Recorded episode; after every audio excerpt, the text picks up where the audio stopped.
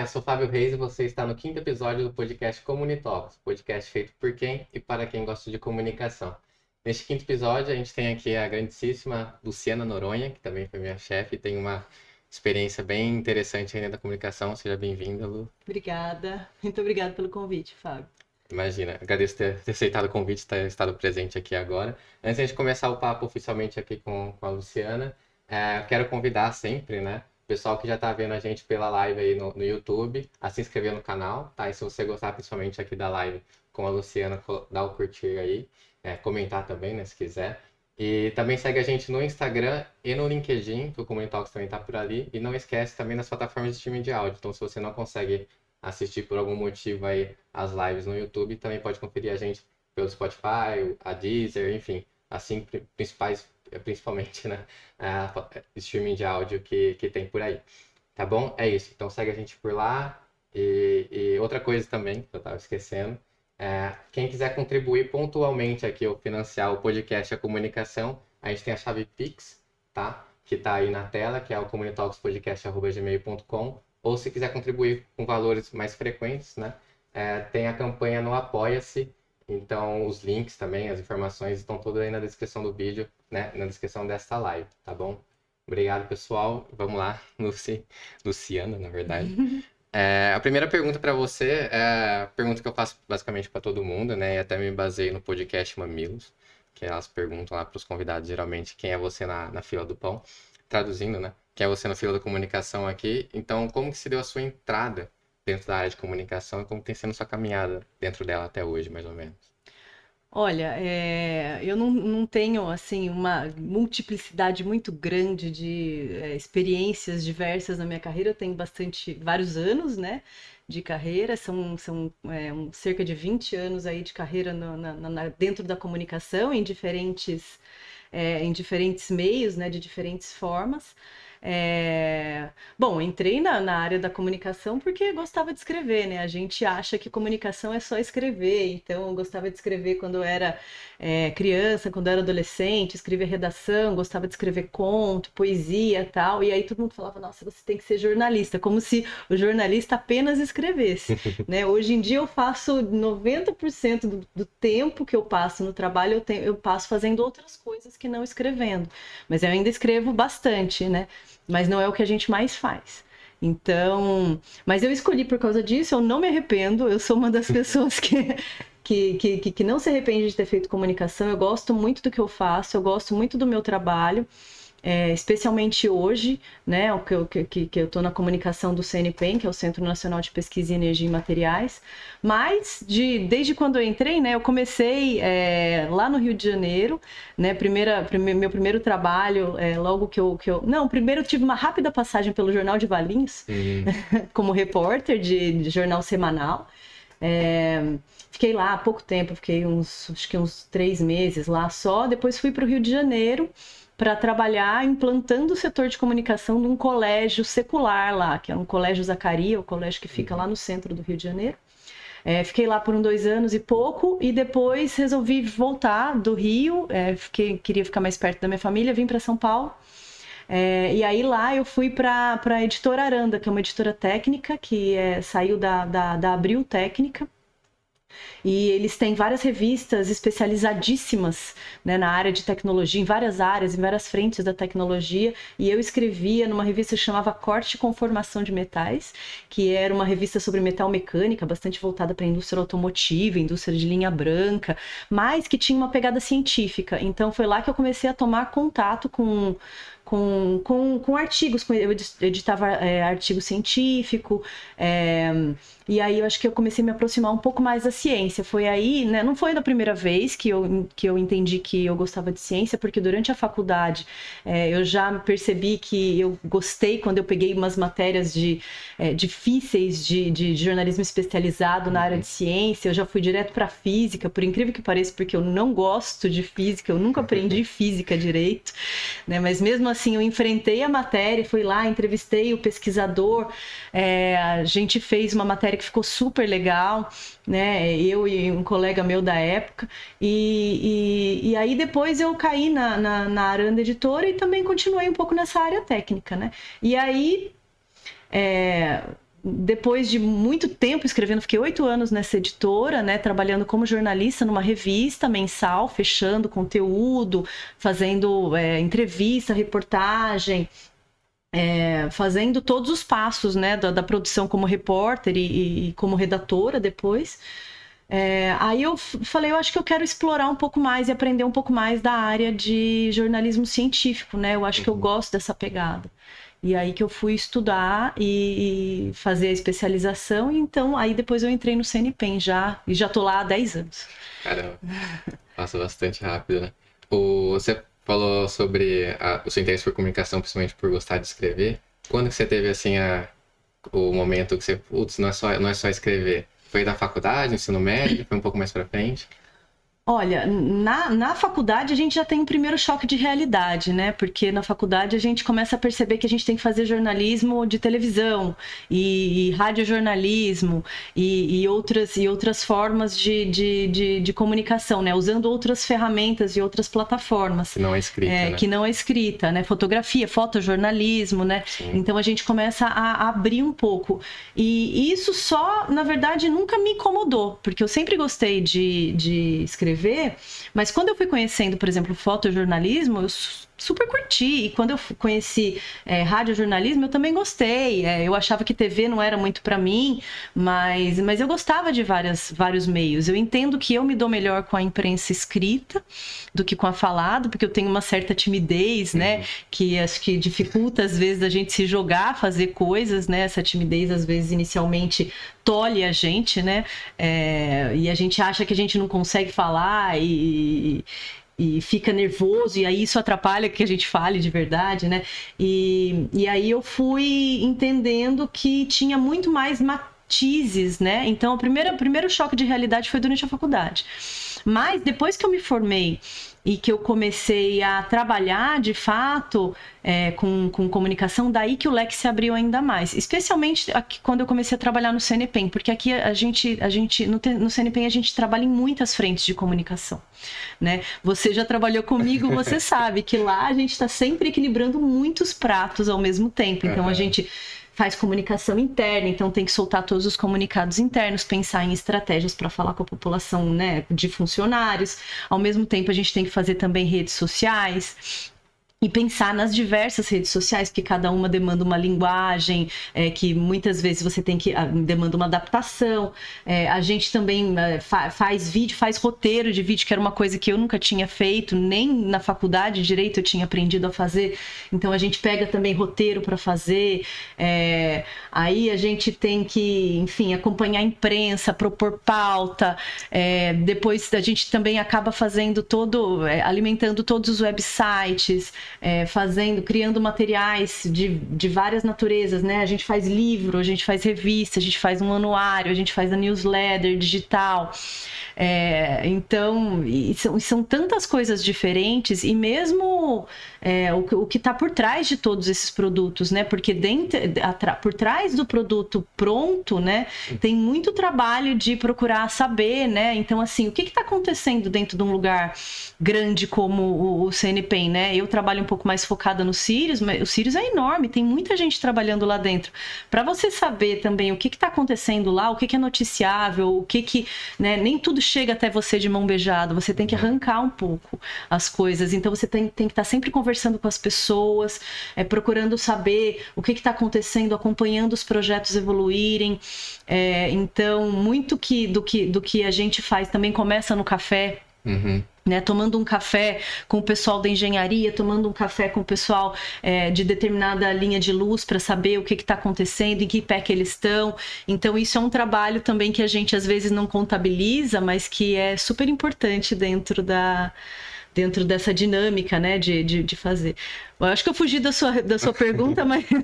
não, não, tá, tá certo. É, o, é muito abrangente, É né? muito abrangente. Mesmo quando você acha que algo envolve só escrita, só a parte de aparecer numa tela, tem tudo um negócio por trás.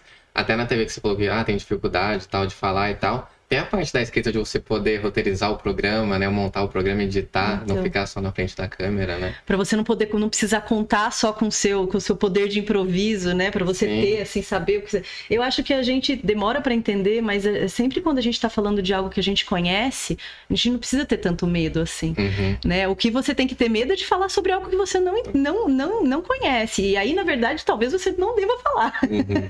né? Mas quando a gente está falando de algo que a gente conhece, é a gente não devia ficar tão inseguro, né? Uhum. E Principalmente gente... quando tem muita gente que não tem medo de falar o que não conhece. E principalmente a gente vendo tanta gente falando groselha aí, tudo é, que não tá conhece, né? com tanta convicção, que é uma coisa que inclusive nós mulheres, eu acho que a gente tem que entender muito, né? Porque a gente é muito insegura e, e tem essa, às vezes, essa síndrome do impostor, né? Que a gente fica com medo de falar até sobre o que a gente conhece. Gente, tem tanto cara falando bobagem, sem uhum. conhecer do que tá falando, tentando explicar pra gente o que a gente faz. Uhum. Então, acho que a gente tem que ser mais cara de pau. Legal. É, eu vou pegar a parte da experiência sua acadêmica para tentar fazer conexão aqui com a, com a sua parte de carreira no mercado, assim, né, de atuação. É, você fez duas pós-graduações, certo? Eu quero que você conte um pouco como que essas duas é, pós-graduações, especializações que você fez, uma dentro do jornalismo literário, né? Foi. E outra do jornalismo científico, como que elas contribuíram para sua carreira? Olha, eu, eu, eu, acho que a minha primeira pós-graduação, de jornalismo literário, ela foi é, uma, uma, era uma área que eu, que eu sempre fui muito apaixonada e eu comecei, eu comecei a trabalhar, a, a investigar um pouco dessa área quando eu fiz o meu TCC, né? Porque o meu TCC foi uma grande reportagem com uma pegada um pouco mais pessoal, tal, que eu fui para Bolívia, é, conversei com os cocaleiros, né? Me meti no meio da, da floresta amazônica para conhecer os líderes cocaleiros, plantadores de coca, entrevistei o Evo Morales, antes do. Evo Morales virar presidente da Bolívia, ele era um líder cocaleiro comum, né? Um dos líderes lá, mas era, era o principal deles e já existia uma perspectiva. E aí eu me apaixonei pelo jornalismo literário. E, e aí, logo que eu me formei, né, entreguei esse trabalho e tal, eu falei, puta, é isso que eu quero fazer. E fui, descobri que existia uma pós-graduação em jornalismo literário e me inscrevi, fui, me joguei. E, inclusive, eu, eu fui, vim embora do Rio de Janeiro, do meu trabalho do Rio de Janeiro, para estudar jornalismo literário sem ter emprego ainda, depois que eu consegui meu emprego. Então, uhum. foi, uma, foi um salto no escuro também. Eu não gosto muito de dar saltos no escuro, mas dessa vez eu dei. É, e aí foi, eu me apaixonei pela área, eu gostei muito do curso que eu fiz, eu acho que me abriu muitas portas, eu acho que ele abre portas de percepção. O jornalismo literário, ele é muito sensível, né? É, a gente conta histórias, usando recursos é, da literatura, a gente conta histórias reais, e elas estão aí em volta da gente o tempo todo. E acho que você tem, precisa modificar o olhar e apurar o olhar, e, e, e eu acho que esse, essa pós-graduação foi muito importante para eu apurar meu olhar e entender que tem histórias histórias contáveis em volta da gente o tempo inteiro. E isso foi muito legal. Só que, infelizmente, a realidade do mercado, né, gente, se impõe. e aí, na hora que eu fui, né, eu queria muito trabalhar com isso. E, e, e, nunca consegui trabalhar com isso, de fato, né? A gente até teve lá, né, enquanto eu estava fazendo a pós-graduação, a gente é, fez blog, a gente contava histórias reais, a gente teve tentativas de fazer isso, mas nada que a gente conseguisse capitalizar, uhum. né?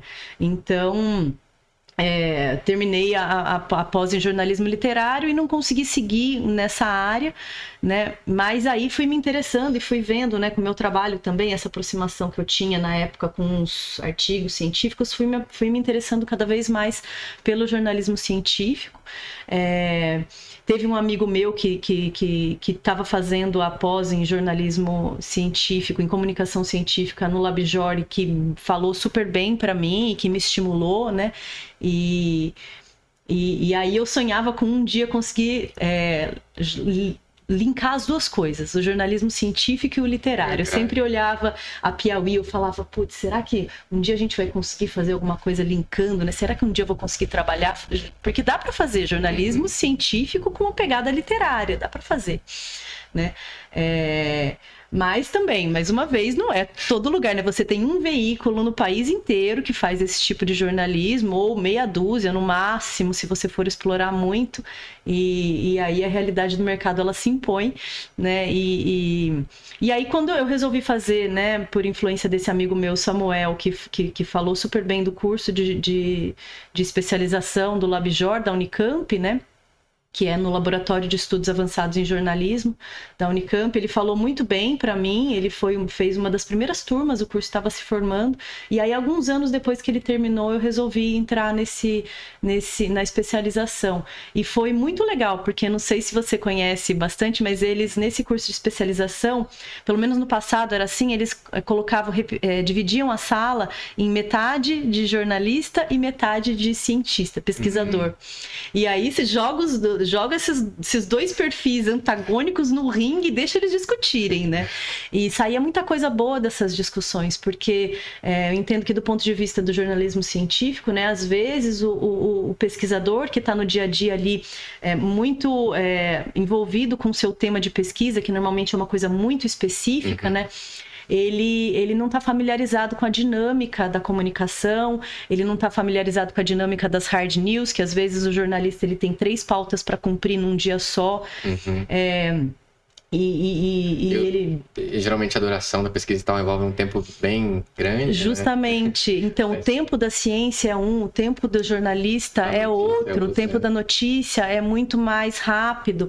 E, e ao mesmo tempo, é, é o, o, o, pesquisador, então, ele tem essa dificuldade. E assim, ele, ele, ele precisa também, às vezes, ele, ele não entende que ele precisa, a gente precisa ter, dar algo novo, né? Precisa ter um gancho de atualidade para que você consiga, né, que alguma coisa seja noticiável. Isso não é evidente para ele, uhum. né? E, e então, e, e, ao mesmo tempo também é muito complicado é, para o pesquisador. Ele, às vezes, o jornalista ele quer simplificar muito e ele perde é, é, perde um pouco do lastro, né? Às vezes ele é um uhum. pouco descuidado com, com a forma de apresentar determinada pesquisa, é, ou não checa alguma informação, e isso às vezes traumatiza o pesquisador, e o pesquisador fica assim, avesso a falar com a imprensa, ele acha que aquilo é uma coisa que, que, que vai, que vai é, é, testemunhar contra o trabalho dele, sendo que, na verdade, os, os dois lados têm um objetivo que é praticamente um objetivo em comum, né? Uhum. Que é uhum. divulgar temas de ciência e, e... Está sendo pesquisado, sendo descoberto. É, não é, não é um objetivo antagônico, Sim. né? O objetivo ele é convergente. É, mas às vezes a forma como, as, como esses dois mundos eles trabalham em ritmos tão diferentes, é, às vezes isso dificulta esse entendimento, né? E você colocar todo mundo ali para discutir ao longo de, de, de, um, de um curso de de especialização é muito rico, porque um lado entende o outro, né, um pouco mais. É, e a gente, eu aprendi muito a respeito de, de como funciona a ciência, a cientometria, é, do tempo da ciência, o método científico, e ao mesmo tempo quem era pesquisador conseguiu entender o que, que era um lead, né, ou por que, que você precisa ter um fato noticiável, é, quais são as dificuldades e as agruras de um, de um, de um comunicador, né, o tempo da, da comunicação também, que é muito rápido, e a importância de, às vezes, você conseguir é, é, explicar a sua pesquisa para um público leigo, porque, afinal de contas, é, muitas vezes você é financiado por recurso público, né? Uhum. E você tem o dever de, de, de, de é, dizer para a sociedade o que, que você está fazendo com aquele recurso público, uhum. né? É, que está pagando, que seja seus reagentes, seja sua bolsa, seja o seu salário, qualquer coisa desse tipo. E, e isso não é evidente para todos os pesquisadores, né?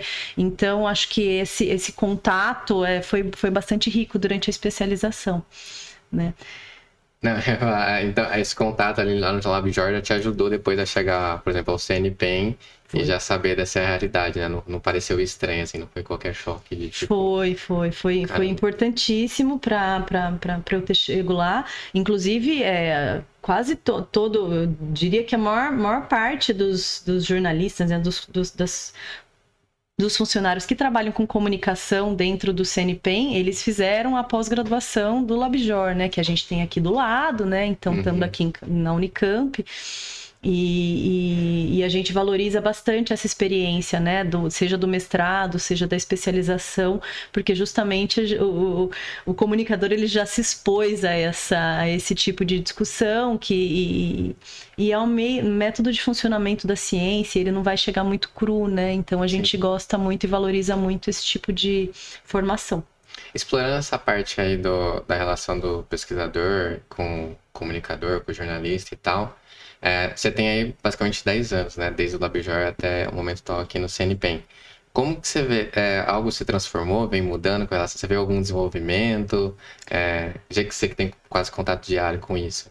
É, se eu vejo. Há mais abertura, tipo, dos dois lados, em entender quem está do lado Olha, é, eu acho que eu vejo, eu vejo do lado do, do jornalismo é, um pouco menos de espaço para a ciência, é, mas muito interesse mas às vezes menos espaço, porque é o que eu falei, na realidade do jornalista, às vezes ele tem que cumprir uma pauta de ciência, uma pauta de política, uma pauta de, sei lá, é, uhum. factual, de, de, da rua, cotidiano. do cotidiano, todos os dias, e você não vai conseguir ter um jornalista especializado em ciência, cobrindo só ciência.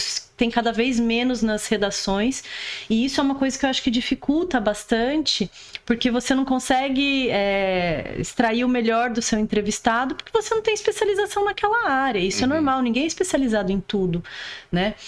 É, por outro lado, eu vejo que eu posso falar do CNPEM, né? Eu tô lá há 10 anos. Eu uhum. vejo que a gente tem avanço, sim, é, nesse entendimento de que a gente precisa prestar contas para a população do que a gente faz e, e e que a gente tem que né, é, divulgar. Todo mundo está interessado em divulgar lá, né? Tem, tem, tem gente que tem mais, gosta mais de falar com a imprensa, gente que gosta menos, mas as pessoas sabem da importância é, porque isso, num projeto grande como o Sirius, é essencial para a gente conseguir financiamento, para a gente conseguir apoio popular, né? Porque, afinal de contas, sem também é, que a população, que o público grande entenda a importância Sim. de você ter um projeto grande como esse, que consome recursos e tudo mais, é, que, que, a importância disso para a sociedade, você não consegue nem ter o apoio político e nem ter o apoio financeiro, então é importante a gente estar tá o tempo todo prestando contas para a sociedade.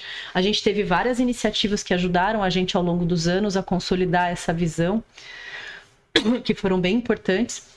E, e, eu acho que tem um entendimento, sim. Eu acho que, inclusive, é, tem uma. uma é, os, os, pesquisadores, muitos deles foram perdendo o medo, né? Conforme a gente também foi.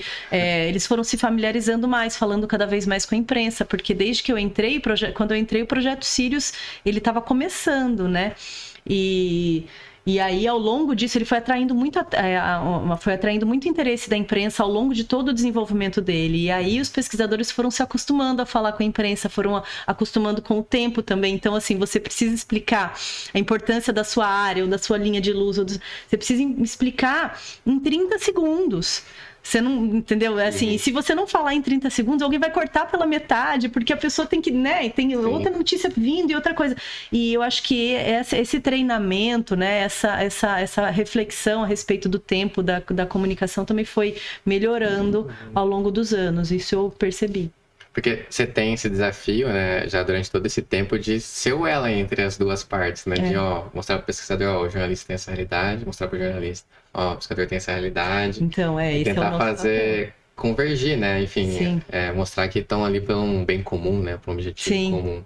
Sim, é isso. Por, por, isso que eu não tenho medo do, da, da, eu falo, né? A gente, uma parte do nossa, da nossa, da nossa profissão, né, das nossas tarefas, talvez seja substituível por uma inteligência artificial, mas uma outra parte não é substituível ah, por uma agência, porque é, que inteligência artificial que vai conseguir é, fazer essa, essa, essa, é, essa conciliação, né? Talvez conversar, explicar, fazer um, né, falar, escuta, a gente vai receber um jornalista aqui, ele tem você tem 10 minutos para conversar com ele. Cê, talvez seja importante você é, destacar isso, destacar aquilo, preparar né, o, o, preparar o porta-voz para conversar com a imprensa. Às vezes a gente tem que ajudá-lo também, né, a, a, a, mostrar o que é importante em pouco tempo. Ele não é a linguagem dele, ele não está acostumado. Então a gente tem que ser um facilitador nesse sentido, né, de, de, de conseguir, assim, que ele que extrair o melhor, ajudá-lo a extrair o melhor dele naquele tempo.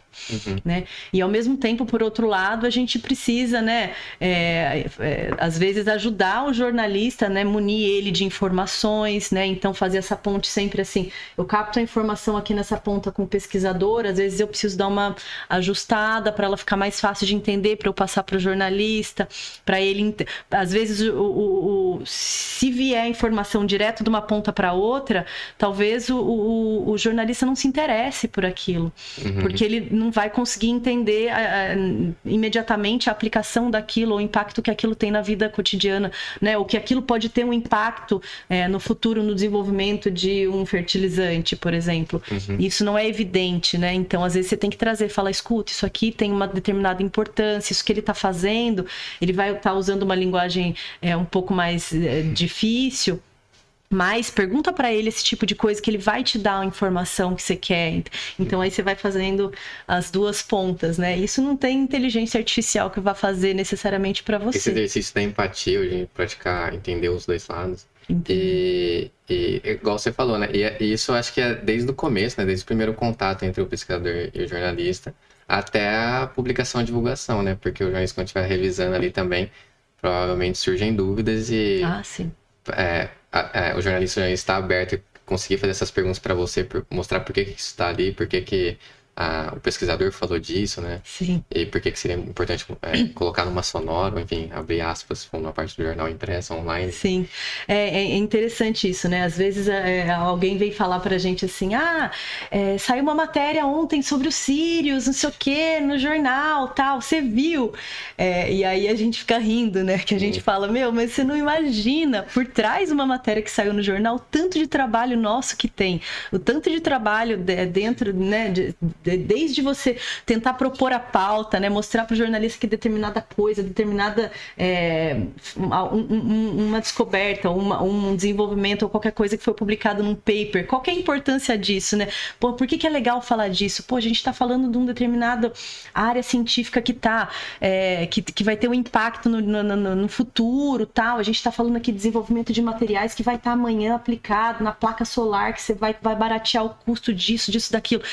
É, desde você mostrar a importância, tentar vender a, a, sua pauta, né? Que a gente chama de vender pauta, né, uhum. né? Que é mostrar a importância daquele assunto, é, mostrar porque que ele tem que ser falado naquele momento, né? Qual que é o factual que, que faz sentido naquele momento. Fazer toda a pesquisa, buscar os melhores porta-vozes para falar sobre aquilo, aprovar tudo isso. Às vezes a gente escreve releases também, né? Então a gente tem que ir atrás das informações, pegar as informações com a fonte, preparar um press release, mandar para a imprensa, aí esperar que a imprensa se, se se interesse por isso, né? Então já tem que ter esse trabalho de tradução inicial depois você recebe, é, é, faz essa ponte entre o pesquisador e o jornalista, né? Para entrevista, você acompanha toda a entrevista, você tira todas as dúvidas depois. O, o jornalista vai precisar de material de apoio, ele vai precisar, é, ele vai ficar com dúvidas, ele vai precisar entrar em contato de novo, ele vai precisar de imagem, ele vai precisar de, é, se ele é de TV, ele vai precisar de uma forma que, de, de retratar aquilo. Então, como é que você vai retratar um, um tema com uma coisa palpável? Depois ele vai precisar de ajuda na revisão, você vai falar olha, não, isso aqui tal, não usa esse termo, usa o outro. Blá, blá, blá. Então, assim, é um tanto de trabalho. Até você ver um negócio publicado numa matéria de jornal e às vezes a pessoa fala assim: ah, você viu que saiu? Eu falo, querido, tem muito trabalho por trás uhum. disso, né? E muito trabalho que às vezes é invisível. E, e, muitas vezes, depois de todo esse processo, não, não tem a garantia, a garantia de que vai sair, né? Temos a garantia de que vai sair. E aí ficar lá no, no exercício ali de pesquisa, de, de clipagem, para ver se saiu todo é, esse trabalho que tem. Tudo isso, né? O trabalho de pós também, né? De você saber se deu certo, é, qual que foi o impacto daquilo, se saiu grande, se saiu pequenininho, né? Porque às vezes você fala, putz, daqui vai dar uma matéria super legal, sai uma notinha assim.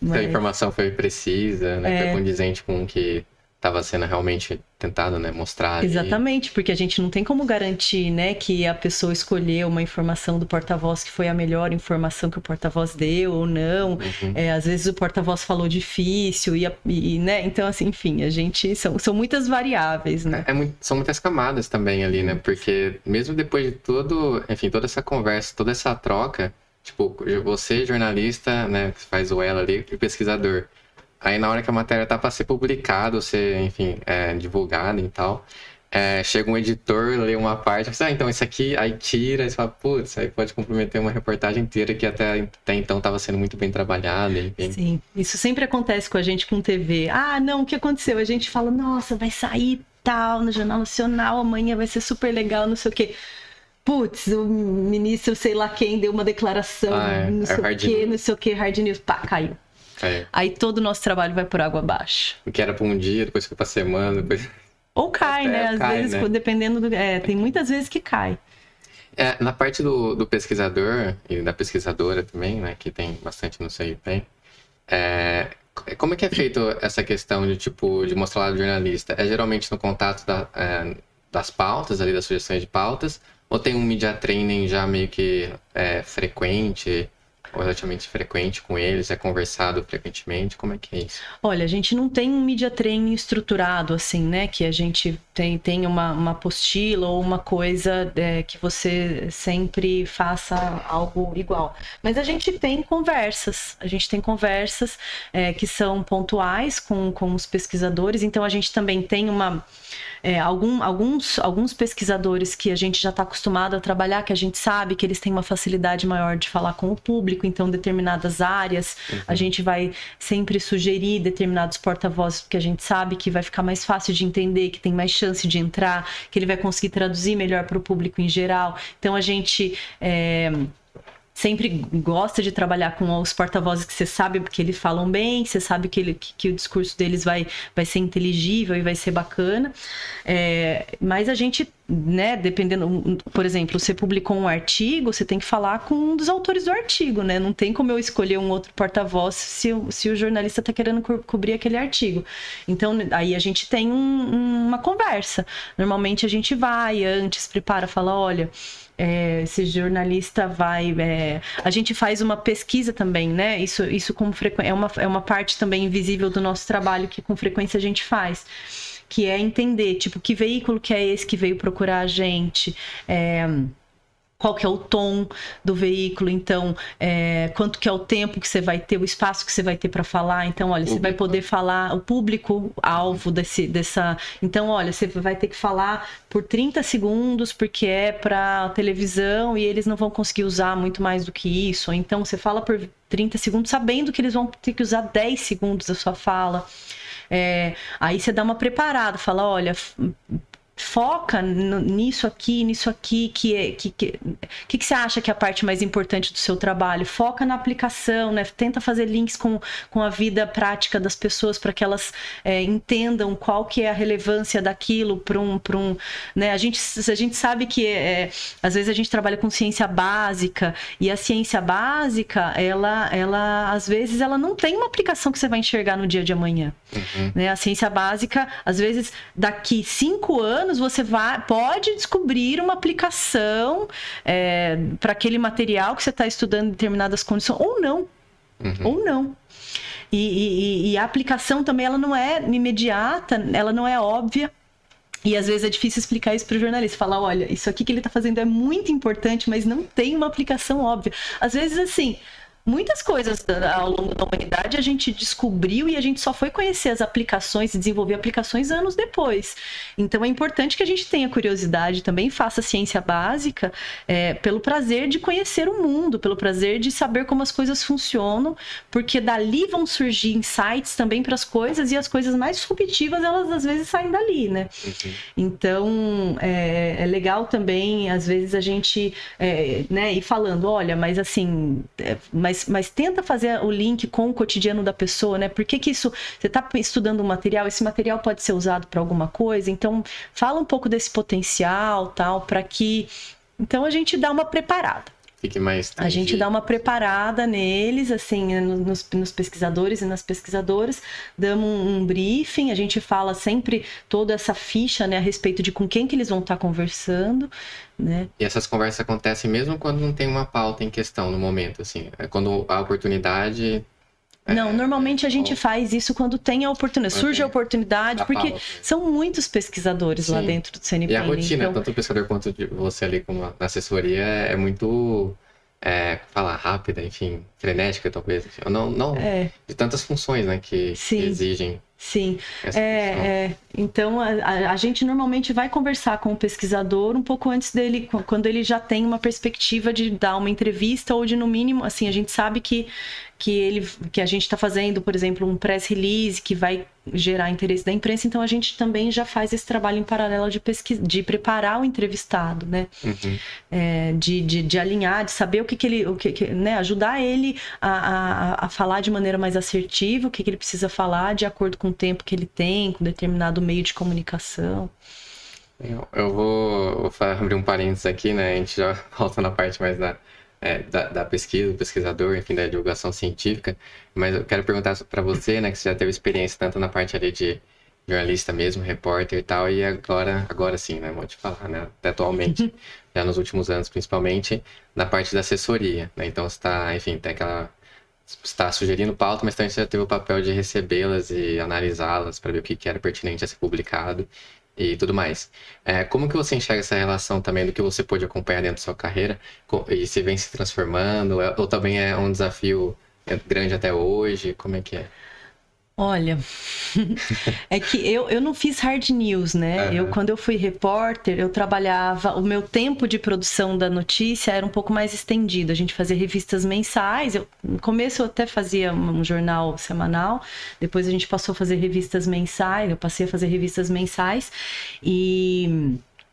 E aí, então, a gente conseguia, e era muito específico também, né? Então, a gente conseguia, tipo, olhar é, é, olhar um, um, release que você recebia por e-mail, olhar as coisas que você recebia, é, conseguir né, dar uma filtrada no que, que te interessa. Mas o que acontece é que assim, nas redações, as, as redações são inundadas por press releases todos os dias, né? Uhum. É, eu vejo assim uma, uma, uma, uma quantidade absurda, e eu imagino que seja a realidade de uma redação de hard news uma coisa para você conseguir uma, conseguir achar agulhas no meio de palheiros gigantes, né? Porque o que é noticiável dentro de uma, uma quantidade de informação e de, de produção de, e de todo mundo tentando de vender pauta o tempo inteiro. E você fala, putz, onde que tá a notícia aqui, e né? essas equipes de redações estão cada vez mais enxutas, é cada é vez complicado. menores e cada vez mais release chegando. É uma uhum. quantidade enorme de, de, de, gente tentando te vender pauta e, e, os jornalistas são cada vez menos, né? Uhum.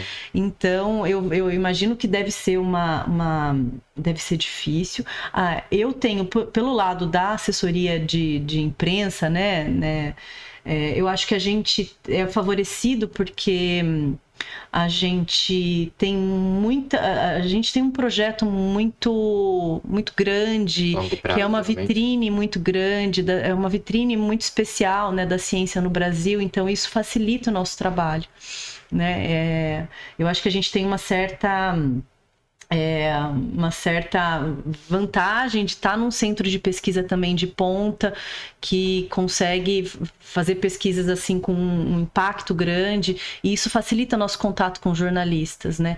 Mas é sempre um trabalho que é de, de, de difícil, né? De formiga, de ficar ali. Então hoje pelo lado que eu tô, né?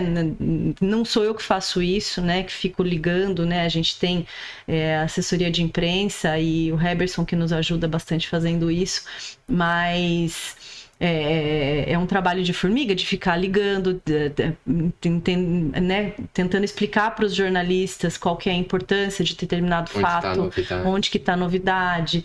É, não, não, é, não é fácil, mas eu também entendo, nenhum dos dois lados é fácil, né?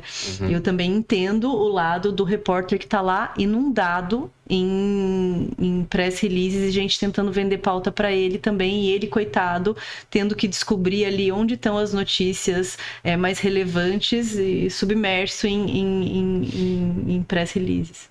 E um tempo cada vez mais e curto. E o tempo cada vez mais curto e, e cada vez menos gente, né, fazendo. Uhum. O... Então, já voltando um pouco para a parte do jornalismo científico, dentre os tipos de jornalismo, a gente estava debatendo aqui um pouco antes é, de começar o programa, talvez seja um dos menos populares, assim, um dos menos conhecidos. O que, que você pode a gente já disse um pouco sobre ele, né?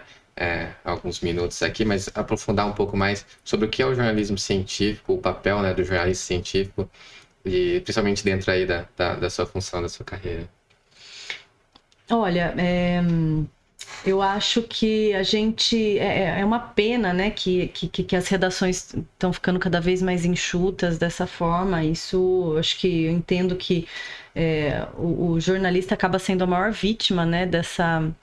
O trabalhador né, de jornalismo, nós somos trabalhadores, o trabalhador, o repórter, o redator tal, ele costuma ser, ser é, costuma ser a, a, maior vítima dessa, dessa precarização que a nossa profissão está tá sofrendo, mas o que acontece é que a gente é, a gente tá vendo, eu tô vendo, né, dentro da experiência, uma, uma redução é, paulatina, assim, do número de jornalistas especializados em ciência. E, e, e, do meu lado, né, de divulgadora, né, por parte do, do, do, de uma instituição, é, a gente sente mais dificuldades com isso, porque é muito melhor você ter um jornalista que, que cubra só aquele tema científico, porque vai ser muito mais fácil você conversar com ele, você é, mostrar para ele por que, que determinado artigo que acabou de sair é importante, mostrar para ele que é, ele já sabe o tempo da ciência, ele já vai conhecer o tempo da ciência. Ele vai conhecer uma série de coisas da própria, das próprias métricas da ciência, do método científico, que são importantes para quando ele vai trabalhar um tema, é, vai tentar é, traduzir esse tema para a opinião pública de uma maneira geral, né? E com essa diminuição dos jornalistas especializados, é, o que a gente tem é, é, é, um jornalista que às vezes tem que fazer três pautas no mesmo dia. E ele vai correndo é, com pouco tempo, é, ele não consegue, às vezes assuntos completamente diferentes, ele não consegue se aprofundar no, no, no tema que ele está trabalhando, então às vezes ele vai para o pesquisador e faz faz uma pergunta é, que, não, que, que, às vezes não tem cabimento porque o coitado não teve tempo de, de, de, de se aprofundar, de, se aprofundar de ler o paper que o cara escreveu ou de ler nem o resumo. É, e, e, e, às vezes isso causa aqueles atritos, né? Porque o pesquisador fala, pô, mas como que ele me fez essa pergunta? Isso como não tem nada a ver tal. Como é que ele, por que, que ele chegou despreparado? E você não tá vendo, né, o jornalista ali super explorado, né, do outro lado, tendo que fazer milhares de coisas no mesmo dia. E aí a gente tem que também apaziguar, né? Falar, escuta, é assim que funciona, tal, é complicado mesmo. Mas eu vejo é uma pena assim é, que a gente é, tenha conseguido tenha esteja o jornalismo científico esteja perdendo espaço é, dentro dos veículos dos ve grandes veículos de comunicação eu acho que isso é sintomático né um pouco do nosso tempo Uhum. É, e, e, e, e até seja, seja causa e consequência do, do, do contexto que a gente está vendo hoje. Uma sociedade cada vez mais imediatista e superprodutiva. Imediati assim. é, é, imediatista, da gente tá, tá vendo assim também essas, esse negacionismo todo, né? Isso tudo é, é causa e é consequência, né? Porque ao mesmo tempo a gente não.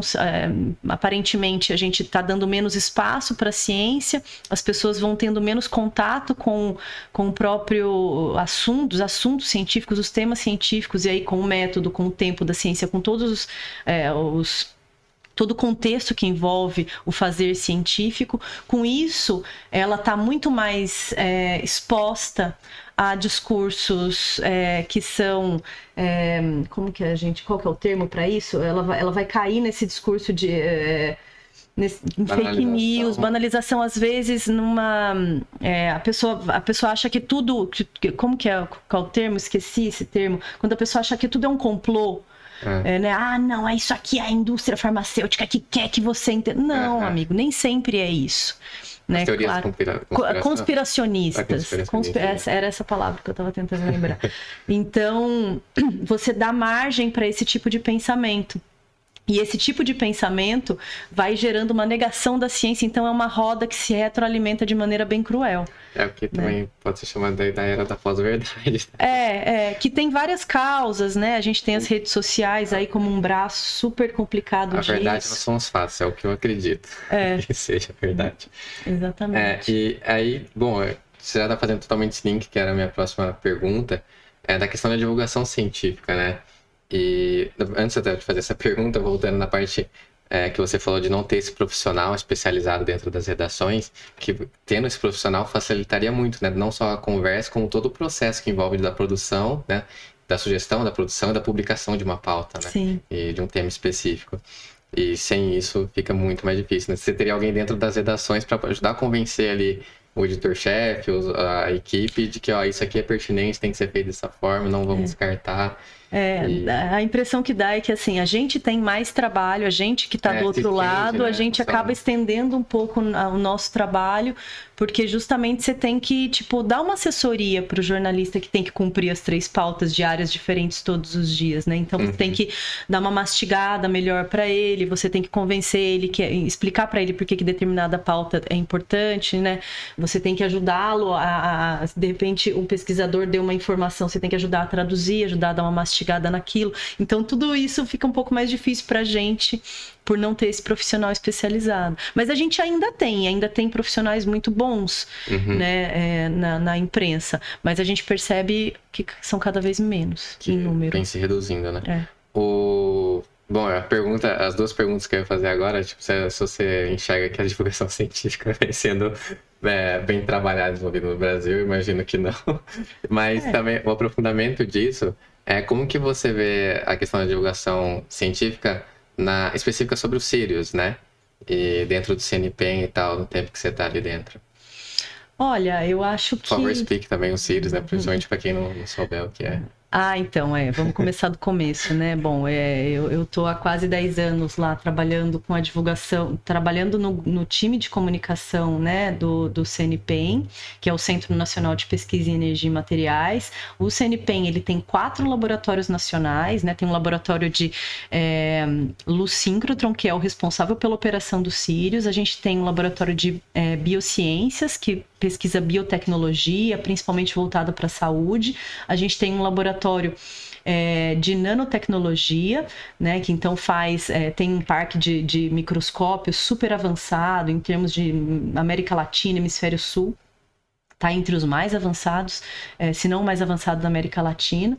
E a gente tem o laboratório de biorrenováveis, que também trabalha com é, biocombustíveis e biomateriais é, feitos a partir de biomassa e materiais biorrenováveis. Então, e, e, e tudo isso está integrado num campus que fica aqui perto de onde a gente está, aqui em Campinas, no, no, distrito de Barão Geraldo. Fica próximo à Unicamp, mas não pertence à Unicamp, gente, não pertence à Unicamp, que é uma coisa que a gente tem que ficar repetindo. Todo mundo acha que porque a gente está do lado da Unicamp, uhum. Pertence à Unicamp. Não pertence à Unicamp. é, a gente é uma organização social que é financiada pelo Ministério da Ciência e Tecnologia. Então, a gente tem um contrato de gestão com o Ministério da Ciência e Tecnologia, é, que, nos dá, que nos dá recursos, né, fornece fundos para o funcionamento é, das nossas instalações. A gente não tem fins lucrativos, né? E todo mundo que trabalha lá é CLT, então, não somos funcionários públicos é, por, pela natureza da organização social autônomos. e nem autônomos. É, e, e, ao mesmo tempo, a gente tem uma série de métricas que a gente tem que cumprir para é, e, e, relatórios que a gente tem o tempo inteiro que entregar para o Ministério para mostrar as nossas ações e o que, que a gente está fazendo e o nosso desempenho. É, enfim, e, e, o CNPEM, né, a, a, gente fala que é a nossa, nossa, nossa grande máquina né, nossa joia da coroa do CNPEM é o Sirius, né, que é é, a gente fala que é o acelerador de elétrons, né? O acelerador de elétrons, na verdade, é só a parte que tem ali no meio, mas é, em linhas gerais a gente diz é um acelerador de elétrons. Ele é um grande instrumento científico, é o principal é, projeto científico, é o maior e o mais complexo projeto científico já desenvolvido no Brasil. Na América Latina também? Ele é o, ele é do, o maior e o mais é, da, do Brasil. Ele é o único acelerador é, síncrotron desse tipo da América Latina toda e ele está entre os três melhores do mundo do tipo dele, né? Na ordem de chegada nessa geração, o Sirius é o, é o segundo ou é o terceiro? O Sirius ele é o terceiro, por quê? Porque é, a gente esperava ser o segundo, né? A gente tem um funcionando na Suécia desde 2016, se não me engano. Era para a gente chegar logo, um pouco depois, né?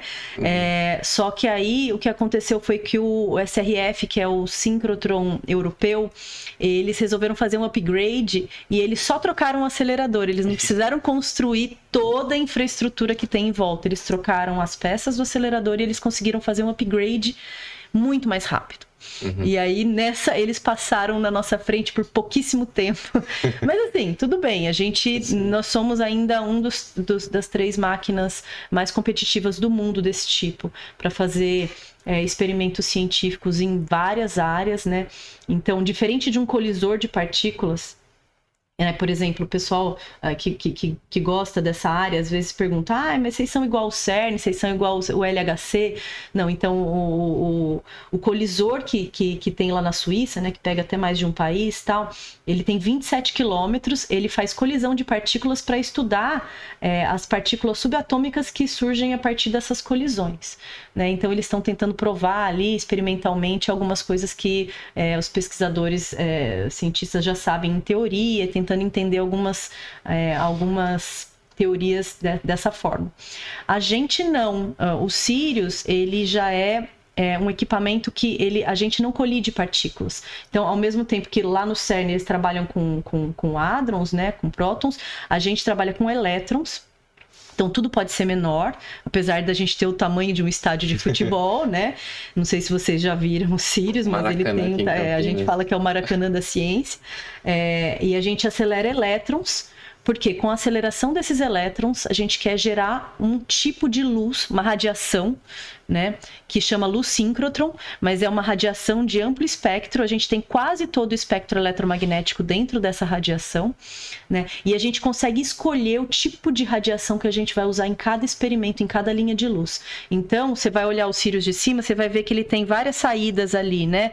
Tem seis perninhas por fora do prédio, mas na verdade a gente tem muito mais do que seis estações experimentais. A gente vai poder ter São até 38. 38? Eu ia é. falar 13. É, esse número tá na minha cabeça, se não me engano, porque ó, não é pra era casa. 13, é. Porque na época eu estagiei, se eu não me engano, era 13 estagiei no CNPM, pra quem e, e também eu perguntei do, da ordem do, do, acelerador, se é o segundo ou o terceiro, porque quando eu estava lá dentro estava para ser o segundo. Estava para ser o segundo. E aí o SRF ele acabou saindo um, um pouquinho antes da gente. Então é 38, nesse meio cara, tempo. a gente, a gente pode ter até 38. Ah, a gente tem seis operando hoje, quatro, mais quatro que estão para abrir logo mais que a gente vai abrir aí nos próximos meses. Aguardem novidades. E, e a gente tem.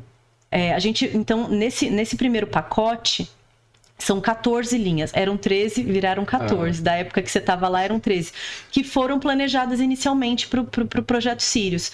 Então, Logo que eu cheguei, né, quando o Sirius ainda era tudo mato, tudo é, a gente, eles, é, né, os pesquisadores já tinham a ideia de fazer um, um já tinham a ideia de construir é, 14 linhas de luz. Então esse projeto, esses, essas, esses 14 projetos, essas 14 linhas, dessas 13 que viraram 14 já existe faz muito tempo.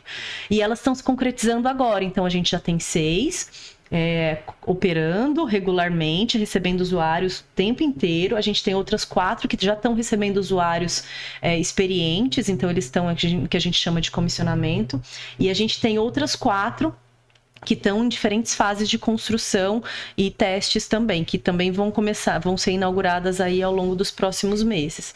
Então são 14 e a gente já está planejando as próximas. O pessoal já está fazendo as, uh, começando a trabalhar nos projetos para outras linhas de luz. Tem potencial de chegar em 38. A gente pode chegar até 38. Então você vai olhar né, de cima, você vai ver seis perninhas, né, saindo ali do acelerador. Essas são as linhas de luz e a gente consegue é, então, os pesquisadores conseguem filtrar o tipo de luz que eles vão usar em cada experimento. Então, cada uma dessas estações experimentais, dessas seis que estão funcionando, essas quatro que vão abrir as outras quatro em construção, cada uma delas vai fazer alguma coisa um pouquinho diferente da outra.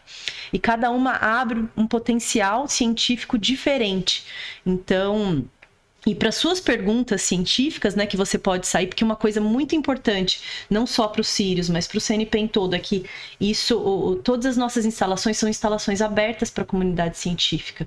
Então a gente está aqui, né, com esse campus grande, mas não é só para a gente ficar fazendo ciência ali dentro. É, a gente faz muita ciência lá dentro, mas é, uma das nossas principais eixos de atividade é justamente oferecer instalações para a comunidade científica e tecnológica. Então, se você for um pesquisador de academia, né, da, das universidades, ou se você for um, um, um pesquisador de empresa ou desenvolvedor de empresa, ou se você às vezes é um empresário e precisa resolver um desafio científico, poxa, como é que eu faço essa é, o material dessa caneca aqui ficar mais leve e ao mesmo tempo mais resistente. Putz, eu preciso olhar para esse material em microescala. Hum para conseguir resolver isso. E às vezes você não tem uma, um, um, departamento de P&D dentro do seu da sua empresa, né? Ou você tem. E aí você pode chegar com esse case científico e falar, olha, eu quero resolver isso. E aí a gente também pode, né? É, te atender, e aí com uma troca financeira, né? Porque o uso para a comunidade acadêmica é gratuito. Uhum. Mas dependendo se você quiser uma patente, se você for uma empresa que quiser o sigilo dos dados, daí você tem, a gente tem é, acordos que envolvem trocas financeiras para que a gente consiga resolver, né? Porque os nossos pesquisadores ofereçam know-how e não é só a instalação. Também é o know-how científico para resolver seu problema é, dentro da sua empresa ou da sua indústria, o que quer que seja. Né? Então, é, é isso, não lembro onde eu perdi o fio da meada completamente. Não, eu tava perguntando sobre a divulgação científica envolvendo Sirius, é, especificamente. É, eu quero até que você fale mais sobre, já tá falando bastante, né? Mas sobre as linhas de luz, por exemplo, para quem principalmente não entende ou não tem pouco contato com a ciência, por exemplo, quem são os, quem são os usuários dentro dessas linhas de luz? É, se tem mais de uma linha de luz, é, é presume-se que tenha mais de uma área, e quais são essas áreas que estão sendo trabalhadas? Olha, a, a, gente, eh, as linhas de luz elas não são focadas em áreas, áreas, específicas, mas elas às vezes têm a área que é o forte dela ou que é o carro-chefe dela. Por exemplo, a gente vai ter uma linha de cristalografia de proteínas e é, a principal área dela vai ser desenvolvimento de medicamentos, por exemplo. Então, é, aquela, vou dar como exemplo essa linha de luz porque é, é mais é, é, bem fácil de explicar. A gente, né, os pesquisadores eles cristalizam proteínas, né? Proteínas não precisa ser enzimas proteínas tal.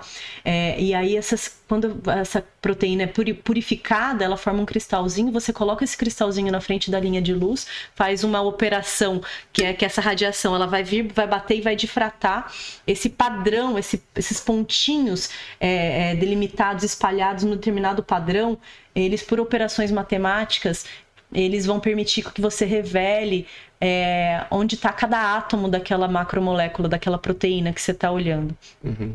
E você vai conseguir olhar aquela estrutura tridimensional. E isso é muito importante, porque se você está olhando, por exemplo, uma proteína de um vírus, da Covid, que é responsável pela replicação do vírus, por exemplo, se você consegue entender o funcionamento daquela proteína, né, você consegue descobrir possíveis locais onde você pode atuar para quebrar o funcionamento dela. Se você atua para ou se você desenvolve um composto que consegue quebrar o funcionamento ou uma dinâmica dela, você tem um candidato a medicamento. Né? Então, é, a gente está ali nos primeiros estágios para o desenvolvimento de um medicamento, por exemplo. Mas, ao mesmo tempo, a gente tem linhas de luz que fazem várias outras coisas, né? Tem linha de luz ali que consegue, é, que é especializada em identificar elementos químicos dentro de uma proteína, ligações químicas ou elementos químicos, cada uma vai fazer alguma coisa. Por exemplo, isso de elementos químicos é super importante para a área é, de agricultura. Né? Se eu quero. É, é, hoje, os pesquisadores já estão conseguindo acompanhar trocas químicas que acontecem entre a raiz de uma planta e um solo, por exemplo, o que é super é, importante para que, que você é, consiga desenvolver formulações de novos fertilizantes, por exemplo, entenda dinâmicas do solo mesmo, por que, que determinado solo absorve mais determinado nutriente e outro não, é, ou você consegue hoje é, acompanhar o carregamento de uma bateria é, ao vivo e as trocas né, que estão acontecendo ali.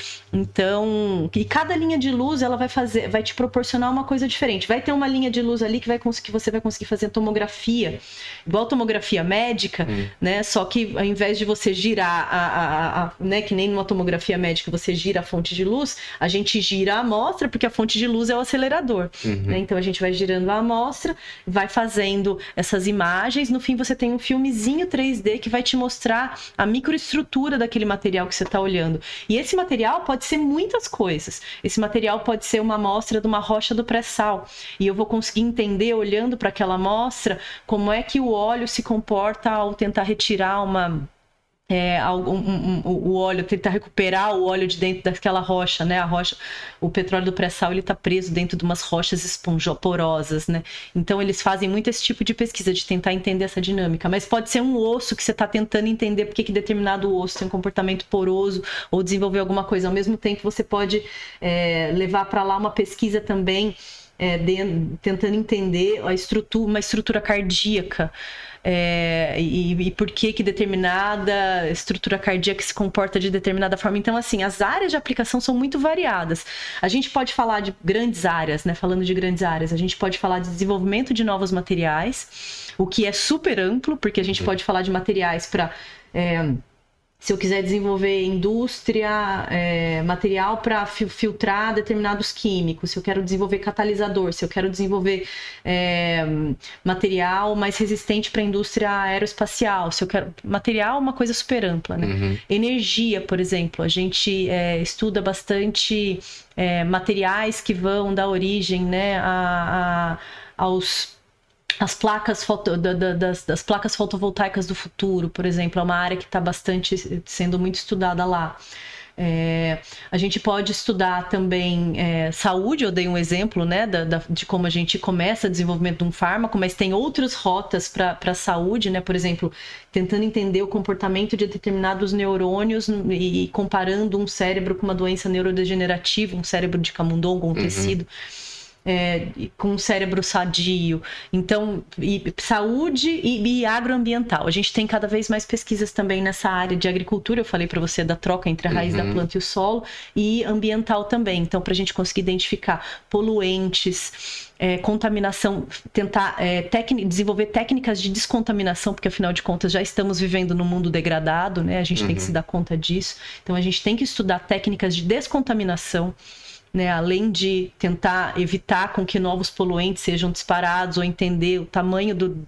A gente tem que entender onde a gente está também, né? Uhum. E tentar desenvolver formas de remediação. Né, do que a gente já aprontou com o planeta. Então, é, e, e, aí as linhas de luz elas vão cobrir todo, muitas possibilidades dentro dessas, dessas grandes macro áreas. E como é que você ali dentro do CNPEM, não só você, tá? Eu tô pegando você aqui para poder é, citar é, faz para que todas essas informações cheguem ao público, né? Não só no contato ali da, da, das pautas, quando né, há esse contato com o jornalista, Bem como outros exemplos, é, o Ciência Aberta também é um exemplo. Uhum. E que outras formas também existem, se há, que há, existe outra, além dessas duas, por exemplo? Olha, é, a, gente, a gente trabalha, né, como eu falei, em muitas frentes, né? Então, desde os nossos websites, onde a gente tem, coloca o nosso conteúdo ali, para a gente atua em redes sociais também, né? A gente está é, cada vez mais tentando fortalecer e, e, especializar mais a nossa frente de redes sociais. É, a gente faz bastante o trabalho com imprensa. É, e a gente também tem, por exemplo, essas iniciativas em que a gente tenta falar diretamente com o público, né?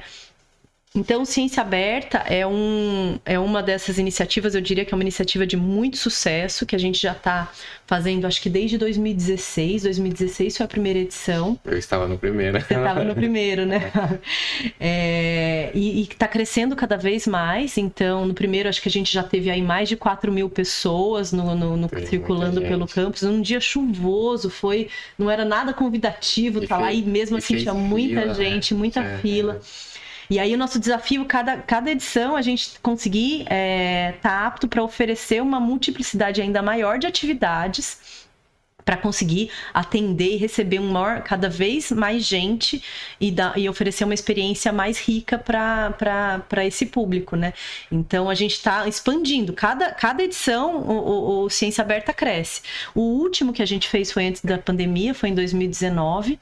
É, a gente recebeu cerca de 16 mil pessoas no campus, foi gigantesco, foi enorme. E, e, assim, mesmo assim a gente conseguiu oferecer, uma, né, com filas em algumas atrações, como para entrar no Sirius, por exemplo, tinha uma fila grande, mas a gente conseguiu é, atender, atender esse público de maneira bastante satisfatória. Tanto é que a gente aplica pesquisas de público no Ciência Aberta e as pessoas amam o Ciência Aberta.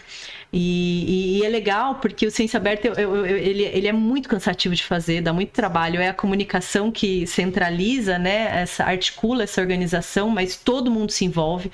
Na última edição, a gente teve cerca de 500 pesquisadores e, e funcionários em geral, né? Não só pesquisadores engenheiros técnicos, é, as, as pessoas das mais variadas frentes trabalhando como voluntários num sábado para mostrar o que, que o CNPEM faz, o que, que eles fazem. Com quantas pessoas o CNPEM está agora?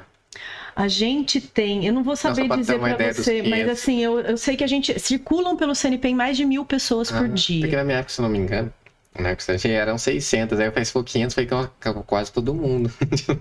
É, mas ah, hoje a gente tem, hoje a gente, o CNPq está crescendo bastante, né? E aí hoje a gente sabe que mais de mil pessoas circulam por dia. Acho que de funcionário CLT da gente tem por volta de 800, mas eu não vou saber te dar o Sim, número, te sim. precisar o número exato.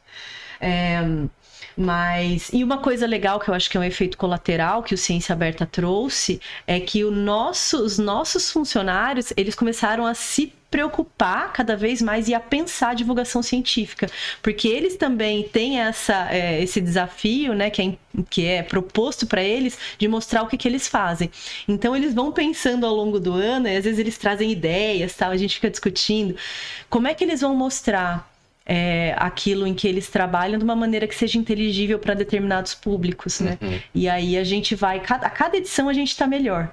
Tá legal. Então, e, e isso é uma forma assim, poxa, é, é, isso é uma forma que eu acho que, que, que ajuda muito a gente a entender, é, a- e, e- e todos os funcionários a entender o papel que a gente tem, né, de prestar contas para a sociedade. O Ciência Aberta evidenciou isso, trouxe isso muito para a consciência das pessoas.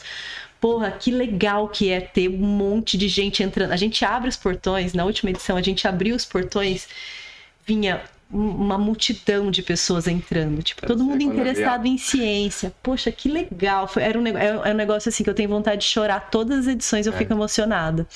E eu sei que é uma energia que é, os pesquisadores também têm, os, os engenheiros, os funcionários, todos eles têm essa energia. Putz, quando que vai acontecer o próximo Ciência Aberta? Putz, eu tenho uma ideia tal de fazer isso, fazer aquilo.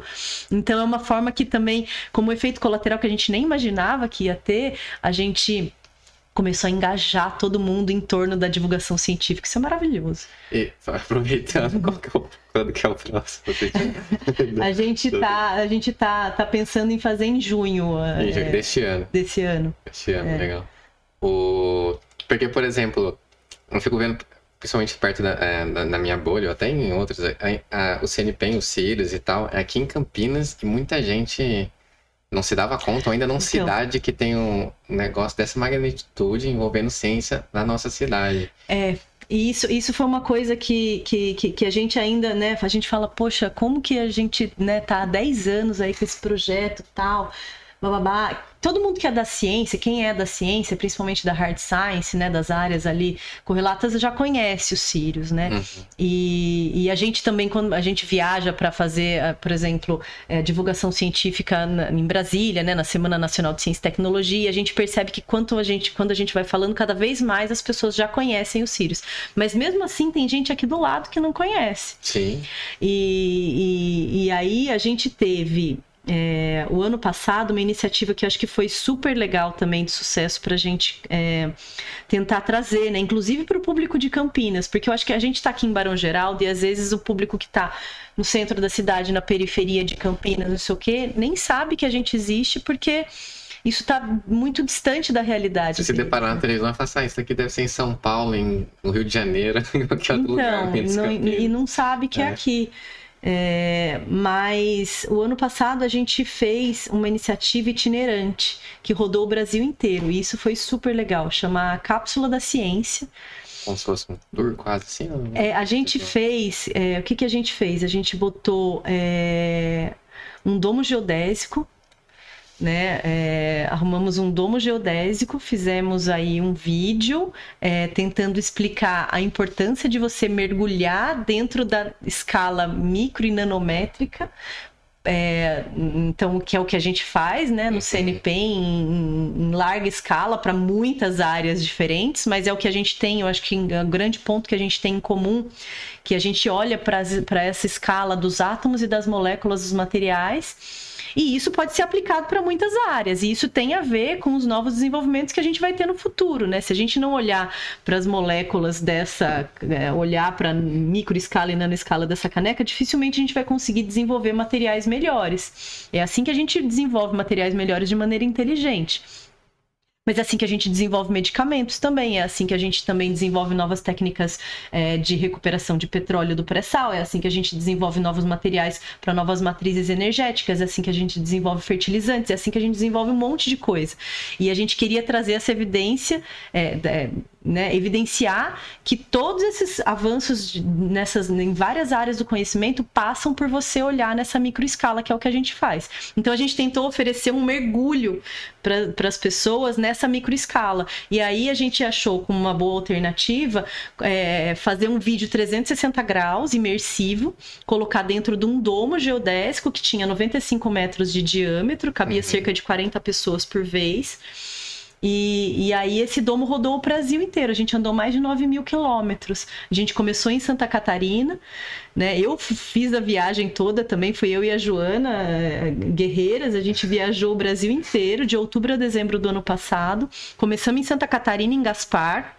Depois a gente parou em Campinas, e isso foi muito legal, porque enquanto a gente estava aqui no centro de Campinas, a gente viu que a gente tinha alcançado no Largo do Rosário é, que a gente se instalou no Largo do Rosário. A gente alcançou um público que muita gente não conhecia o CNPEM, porque tava, né? A gente fica aqui em, em Barão Geraldo e lá a gente estava no miolo de Campinas. Uhum. Então a gente conseguiu lá um público novo que a gente normalmente não atinge.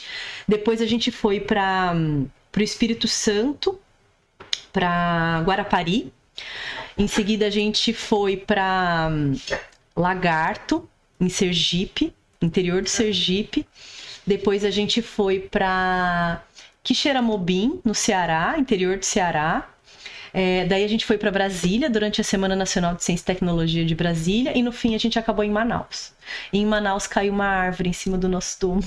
Nossa. E, e a gente não conseguiu fazer o último, o último ponto a gente não conseguiu fazer porque caiu uma árvore amazônica enorme, gigante, bem em cima do nosso túmulo. A sorte que não tinha, não tinha nada, não tinha ninguém, a gente estava mas a gente teve esse incidente e aí a gente não conseguiu fazer Manaus. A gente ainda quer voltar para Manaus para fazer a, a, a cápsula da ciência em Manaus. Mas foi uma experiência muito legal. E a gente não levava só a cápsula, a gente levava a maquete também, que agora a gente tem uma maquete, né? Brilha com luzes tal, que mostram como o Sirius funciona. A gente tem várias coisas ali que exemplificam o que a gente faz. E, e a gente estava indo para. É, para escolas ou para lugares públicos, mas a gente tinha como ponto focal sempre um professor de escola, que a gente tem a ESPEN, que é uma Escola Sirius para professores de ensino médio, que é um curso que a gente recebe para formação de professores. Uhum. E aí a gente escolheu alguns professores de todo, de, de todo o Brasil, a gente escolheu professores para receberem a cápsula da ciência em suas cidades. E essas pessoas se tornaram embaixadoras da cápsula da ciência. Uhum. E aí a gente escolheu as cidades de acordo com esses professores, que esses professores se destacaram, né? E aí a gente foi para as cidades deles e ofereceu para eles a oportunidade de, de de receber essa, essa, essa experiência imersiva. E foi muito legal. Era voltado principalmente para ensino médio, mas não apenas para ensino médio. A gente tinha sempre um dia da família, para ir família.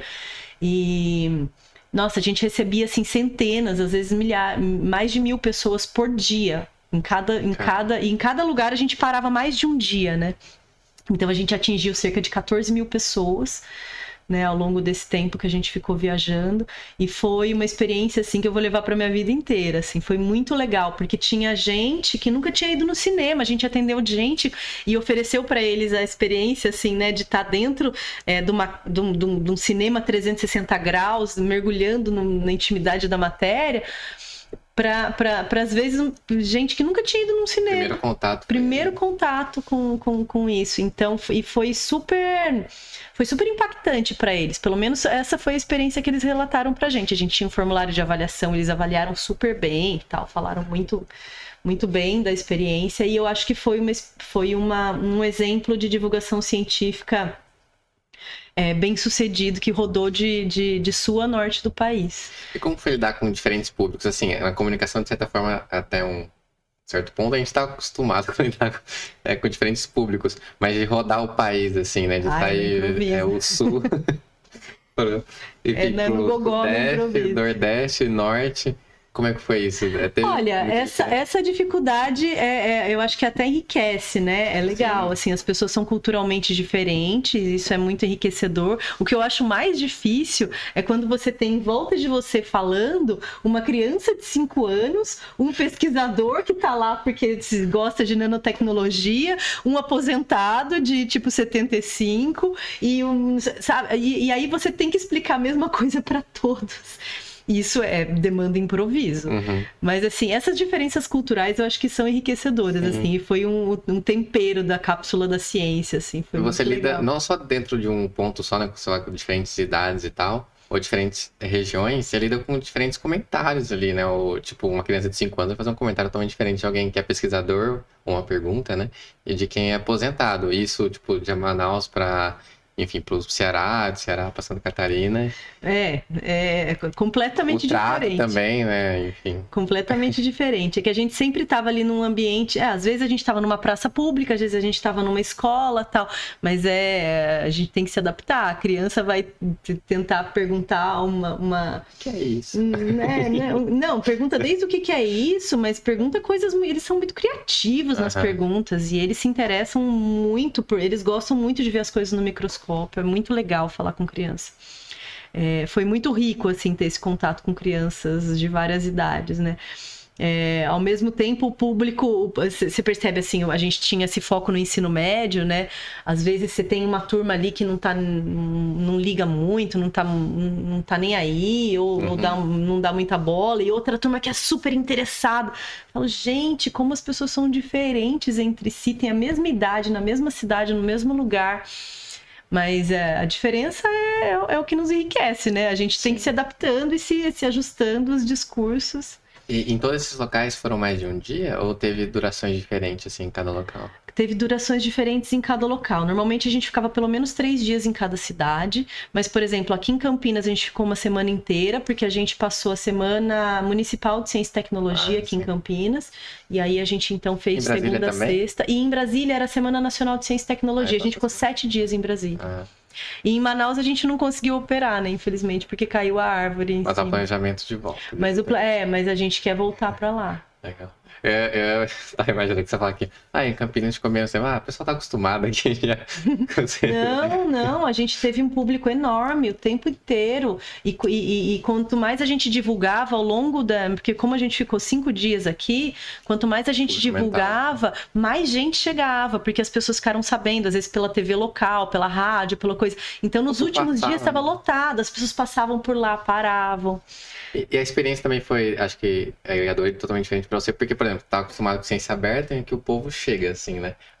Nesse caso, não, você teve que ir até todos esses locais, se deslocar é, e tal. É, e é buscar, um... né, esses públicos, de certa forma. É, é, as pessoas vinham até a gente, mas a gente teve que buscá-los, né, para chegar até eles e, e, e, foi muito diferente. Em Campinas a gente teve um público totalmente não esperado, que foram os aposentados, que os aposentados eles às vezes estão circulando por ali, né, no meio do dia, uhum. circulando pelo centro da cidade. Então, o que a gente atendia de aposentado e a gente teve que se adaptar, porque a gente, é, né, tinha ali os puffs para você assistir o cinema, mas às vezes vinham os velhinhos com dificuldade de locomoção, aí a gente tinha que botar cadeiras especiais, guiar eles, ajudar a entrar e ajudar a sair.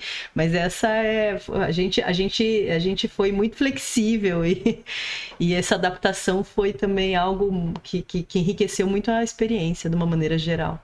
Legal. O, eu não sabia desse caso ainda. eu já ter trabalhado, eu não, não sabia. Foi em outubro, entre outubro e dezembro do ano passado. É, porque foi bem recente, entre uhum. outubro e dezembro. A gente teve uma, uma ação também que foi muito legal é, recentemente, que a gente desenvolveu um tour virtual. Então, para quem também quiser conhecer, tá online. A gente tem um tour virtual super avançado, Be... super rico e cheio de detalhes. Desde o início da pandemia ou foi um pouco antes? A eu, gente eu não, de a gente demorou para desenvolver ele, porque ah. desde o momento que, que começou a pandemia até a gente conseguir desenvolver todo o conteúdo, a gente demorou um tempo. Mas ele, quem quiser é, saber, é, o endereço é pages, né? Pages, né? pages.cnpen.br barra CNPEM 360 que é o nome do projeto, Tour Virtual. E aí a gente é, oferece um tour virtual 360 graus por praticamente todas as instalações do CNPEM, com os pesquisadores e as pessoas explicando o que elas estão fazendo dentro do seu lugar de trabalho. Uhum. E aí uma série de pontos de interação, com vídeos, é, com imagens, textos, tal, para você saber o que, que você está vendo ali, por que, que aquilo faz sentido e tal. Ficou super legal. É muito rico e a gente está traduzindo agora para o inglês também. Ah, legal. E tem português? Tem português. Vai para inglês, vai para espanhol também? Primeiro para inglês, depois a gente vê. o, o, porque também, é, do que eu lembro, deve continuar tendo muitos pesquisador daqui da América Latina que fala espanhol. Não, não só por isso, né, mas na questão da linguagem ali. O, eu quero saber de você, na parte da pandemia que envolveu ciência, né? Quão desafiador isso foi, porque eu lembro, é, me corrija se eu estiver errado, que o Ciência Aberta estava planejado para acontecer em 2020 também. Ah. Houve um início de divulgação e aí teve, é... veio a quarentena e tal. Como que foi isso? E o LN Bill também é, fez pesquisa, né? O LNBio não fechou as portas um dia sequer. É, o LNBio continuou, na verdade, intensificou as pesquisas lá ao longo de todo o período da pandemia. É, mesmo desde antes de ser considerado pandemia, eles já tinham é, revertido uma, uma, parcela dos pesquisadores para pesquisar o coronavírus, né, o Covid, uhum. SARS-CoV-2. E e, e, e, depois que estourou a pandemia, ainda se intensificou ainda mais, porque a gente tinha pesquisas lá em reposicionamento de fármacos, né? Então, os pesquisadores estavam tentando é, entender dentro de medicamentos já testados, porque quando você vai desenvolver medicamentos, tem uma fase que é muito demorada, que é o teste em humanos, né? Teste de segurança, teste de humanos, que é a fase 3 do desenvolvimento dos medicamentos. Esse teste, essa fase 3, ela, ela é a que mais demora. Mas uma vez que você aplicou o teste de segurança, tá, os testes em uma, fez uma série de protocolos é, para um medicamento ir para a prateleira da farmácia, é, se você que tentar usar esse fármaco é, para testar esse fármaco para ver se ele tem uma ação contra um vírus, você pode encurtar muito o tempo de desenvolvimento de um medicamento. Uhum. Né? Então a gente tem, isso chama reposicionamento de fármacos, né? explicado de uma maneira grosseira por uma jornalista. Mas é, isso foi que eles tentaram fazer. Eles tentaram é, é usar uma série de compostos, eh, testaram centenas, acho que foram centenas de compostos que já estavam na prateleira da farmácia para ver se algum deles tinha ação contra o, o, o SARS-CoV-2. E aí fizeram uma série de testes é, e tiveram alguns compostos que foram, foram levados para fases posteriores para tentar desenvolver um, é, eventuais medicamentos é, então a gente entrou nessa briga, a gente entrou nessa, nessa, nessa, nessa guerra contra o Covid de diversas formas. A gente fez desde fez Shield, né, o nosso uhum. grupo de engenharia. É, até é, a, a, gente adiantou a abertura da primeira linha de luz dos Sirius, que era a Manacá, que é essa linha que faz cristalografia de proteínas para desenvolvimento de medicamentos, né? A gente foi a primeira que a gente abriu para pesquisar SARS-CoV-2. Então, a primeira vez que ela foi aberta, ela foi aberta numa chamada especial só para quem pesquisava COVID para conseguir fazer é, acelerar esse desenvolvimento nesse contexto, né? Mas foi um desafio enorme, assim. A gente, o pessoal teve que construir linha de luz no meio da pandemia. E, e, e, você tem a vantagem que a gente tem um nível de automação muito alto, então a gente conseguia, às vezes, o pessoal ficava, uma grande parte da equipe ficava em casa, né?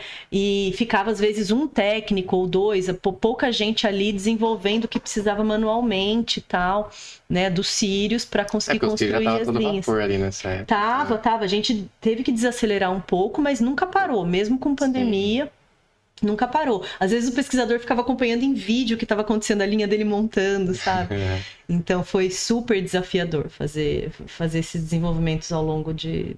de e a assessoria nesse papel também estava complicada. Foi, é, foi bem complicado, porque é... a demanda de imprensa também estava muito grande, porque. Então, no momento em que a gente estava fazendo esses estudos em reposicionamento de fármacos, tinha um interesse muito grande da imprensa, né? E, e o, o, aquela, aquela, o, o Anitta saiu de uma pesquisa do CNPEM, uhum. né? Que foi justamente o, compo, o composto que se destacou, né? Dentro dessa fase de testes in vitro que o CNPEM se, se dedicou a fazer, né? Porque uhum. a gente não faz pesquisas com humanos, né? A gente faz um pouquinho só com animais, e mas a maior parte é in vitro. E E essa fase de pesquisa é, que foi feita in vitro chegou num, nesse medicamento, né, na possibilidade que esse medicamento pudesse ser usado re, como reposicionado para atacar é, o, o, vírus da Covid. E aí teve um interesse massivo da imprensa. E aí é esse, essa dificuldade também, né, voltando um pouco para a área do, da, da, uhum. da comunicação e da comunicação científica em específico, a gente tem que segurar um pouco a expectativa, né? É, porque é, é, dá uma, fala, fala, escuta, a gente não tem um medicamento ainda. Calma, a gente tem testes feitos in vitro, bababá, bababá, que podem levar ao desenvolvimento de um medicamento, né? Pode levar, é, pode levar à conclusão de que esse medicamento pode ser usado para COVID. E aí, às vezes, a gente teve, assim, é, vazamentos, né, pelo go próprio governo da época de informações que aí levou uma corrida na farmácia, o pessoal queria comprar o Anitta a todo uhum. custo. Então, assim, teve desafios ao longo desse processo todo que foram que foram bastante bastante complicados para a gente, né, do ponto de vista da ciência, para tentar passar para o jornalista não segura sua ansiedade, a gente não tem um medicamento ainda, calma, né? E ao mesmo tempo, às vezes, o próprio governo querendo falar que tinha, e a gente tentando aplacar os é. ânimos, é. e ali no meio, tentar falar, calma, gente, senão, né? A gente pode ter, é, a gente aqui, né, pode ter riscos de imagem. Então, essa, uhum. essa questão toda de, de proteção da nossa imagem, porque o CNP é uma instituição muito séria, Sim. né? E aí, é, entre um jornalista ávido por notícia e um governo ávido por notícia, a gente tentar segurar ali as expectativas foi um foi desafiador. também, né? Querendo sair o quanto antes. Todo mundo querendo sair é. de casa, desesperado, né? Então, então é, teve... mostrar, por exemplo, que pode levar, não quer dizer que vai levar. É, então, então, tem uma então. certa diferença nesse sentido. Ou assim, né, não é amanhã, uh -huh. entendeu? Mesmo se levar, se der certo, não vai ser amanhã nem depois de amanhã que a gente vai ter esse resultado, né? Então, é, foi bem desafiador, assim, todo o processo de de, de, de, fazer comunicação nesse tempo. E ao mesmo tempo os eventos, né? Você sabe que a gente trabalha aí com, com, com uma frente de eventos, desenvolvimento de eventos científicos e a comunicação faz a divulgação desses eventos. A gente teve que fazer tudo virtual e passar de uma hora para outra fazer virtual e a gente fez um dos primeiros eventos científicos de grande porte no mundo em modelo virtual, completamente virtual. É, logo que a pandemia começou, a gente já se adaptou rapidamente, então foi assim, muitos desafios. E mesmo o desenvolvimento do tour virtual, porque a gente teve que interromper nosso programa de visitas, a gente teve que interromper o Ciência Aberta, e aí a gente falou, não, vamos oferecer alguma outra coisa para o público, então vamos começar a trabalhar num tour virtual que as pessoas possam visitar de casa e tal. Alguns locais, museu, exposições acabaram fazendo isso também, né? Porque ah, você não pode ir até um museu, aí o museu fazia o tour virtual, você poder ver, é. ter essa experiência de casa. Só que é um trabalho enorme desenvolver desenvolver um tour virtual. A gente fez um tour bastante completo, né? O CNPEM é muito grande, então deu bastante trabalho. Mas ficou muito legal. Legal. É, voltando para a comunicação, na verdade, com a última pergunta já. É, quais dicas que você tem, assim, as principais é, para quem está na área de comunicação, ou é, mais especificamente dentro da parte de jornalismo científico, divulgação científica, você tem em mente para poder sugerir para quem está na comunicação, seja começando aí na faculdade ou entrando no mercado, ou de alguma forma já atuando também? Uhum. Olha, é, eu estava falando um pouco da, da, da de, de, como foi a minha carreira, né? Que eu era apaixonada pela, pela, pelo jornalismo literário, e aí eu fui fazer uma pós nessa área e nunca consegui trabalhar nisso tal. Eu, eu, eu gosto muito de, da ideia da gente perseguir nossos sonhos e as nossas vontades. Mas eu acho que a gente tem que equilibrar isso um pouco com um pragmatismo, né? É, olhando para a realidade né, dos fatos que a gente tem hoje. Então a gente tem é, várias frentes de jornalismo, né, que, que, que, são ricas e eu acho que é legal se especializar. Eu, eu gosto do jornalismo especializado. É, Acho que isso abre frentes tanto para trabalhar como repórter, redator, bababá na frente. De determinada editoria, por exemplo. Determinada editoria, por exemplo, isso vai te facilitar e te enriquecer, a, a, o seu, enriquecer o seu próprio trabalho, o contato com as fontes e tudo mais, o contato com os temas. E ao mesmo tempo você pode também trabalhar do, do, dos outros lados, né? Você pode trabalhar numa assessoria de imprensa, numa assessoria de comunicação. Então eu, eu gosto muito da ideia de especializar. Eu, eu, eu gosto do jornalismo especializado, eu acho que as pessoas, que os jornalistas é, ganham muito se, tentando se especializar em suas áreas, né? Não é só no jornalismo público, né? científico, e o público também, que vai cada vez mais. Ter... A gente sabe que né, a, a realidade né, das redações nem sempre permite que a gente consiga se aprofundar nos temas e tudo mais, o que é uma grande pena. Mas é, se, se, eu, eu, acho que se especializar e estudar, especializar, né, que a gente fala, é especializar, buscar uma especialização, buscar é, cursos, buscar é, se embrenhar mais naquela área, né? E, e, e, porque a gente tem muita gente formada em jornalismo e, e para você conseguir se destacar nessa área, talvez seja interessante que você consiga é, desenvolver um conhecimento mais aprofundado numa determinada área, né? E, olhar para o mercado, porque né, nem sempre o mercado vai estar tá, é, aberto e alinhado com as suas vontades, mas às vezes você consegue também adaptar um pouco a sua vontade com o que o mercado pode oferecer, com a realidade, né? Que, da do, do, desse, desse mercado editorial, e tudo mais, para que você encontre alguma coisa que te dá prazer e que tenha, é, né, na, na, realidade das redações, que tenha demanda para isso, que tenha contratações dessa área, para você se destacar, para você conseguir seguir seu caminho. E às vezes a gente fica confuso, mas é, a gente vai se achando né, ao longo da nossa carreira. Uhum. E tá tudo bem com isso, com a gente estar tá confuso sim, no começo. Sim. Mas é, se fosse né, dando uma, uma, uma, uma um conselho nessa área seria se especialize, estude, continue estudando, no que você gosta, olhando um pouco para a realidade do mercado, sem perder o pé na realidade, mas se especialize, estude que é, para que você tenha mais chances de fazer coisas que você gosta dentro de lugares que você vai se orgulhar de trabalhar. Legal. Aí para finalizar, eu vou mostrar aqui um, um breve, uma breve descrição aqui da, da Luciana, né? É, mas na verdade ela já contou bastante sua carreira. Eu falei tudo. Não, mas na minha parte de hobbies ali, a natação, viagem, mixologia, você consegue explicar o que é mixologia para quem não sabe? É, eu gosto, é, eu gosto de fazer drinks, né? É. Eu gosto muito de. de, de é, é, às vezes até invento alguns, mas eu gosto muito de fazer drinks para os meus amigos, e é, uma, é um dos meus hobbies. É, que as pessoas mais apreciam, vamos é. dizer assim. Então, todo mundo vai, que, que, que vai em casa ou que vai numa festinha comigo é, fala: ai, Luciano, vamos fazer um drink, não sei o que, fazer um drink para mim, não sei o que, e eu adoro. É. Ou, é, é, pedi para explicar, eu tinha colocado até, né, como drinks, ou preparo de drinks. Um outro ah, amigo meu até que veio aqui, eu coloquei, tipo, cerveja artesanal, mas aí ele mostrou que naquele faz, ele gosta de degustar na, na questão de experimentar, né? Sim. E não preparar. E, bom, é isso. Eu quero. Só para passar também a tela ali, é, Heitor, do, de quem ajuda aqui. Na verdade, é o poder do clique ali, né? Para quem não conhece, é o poder que eu tenho com meu irmão, que a gente fala sobre desenvolvimento pessoal, né? No Instagram. Quem não estiver acompanhando pode acompanhar por lá. Magenta aqui é o estúdio, né? Que fornece o espaço do podcast aqui. Então, todo episódio é por conta é, da, da Magenta, Magenta Estúdio, Magenta Produções. É, agradeço o Heitor aí eternamente por isso. E o Tecnosul Marketing e Comunicação é, é a agência responsável, né, pelo logo e pela vinheta ah. da, do podcast aqui do Talks. E que tal personalizados é a, é a responsável pelas canecas aqui, então, com o logo, que a gente está tomando aqui água.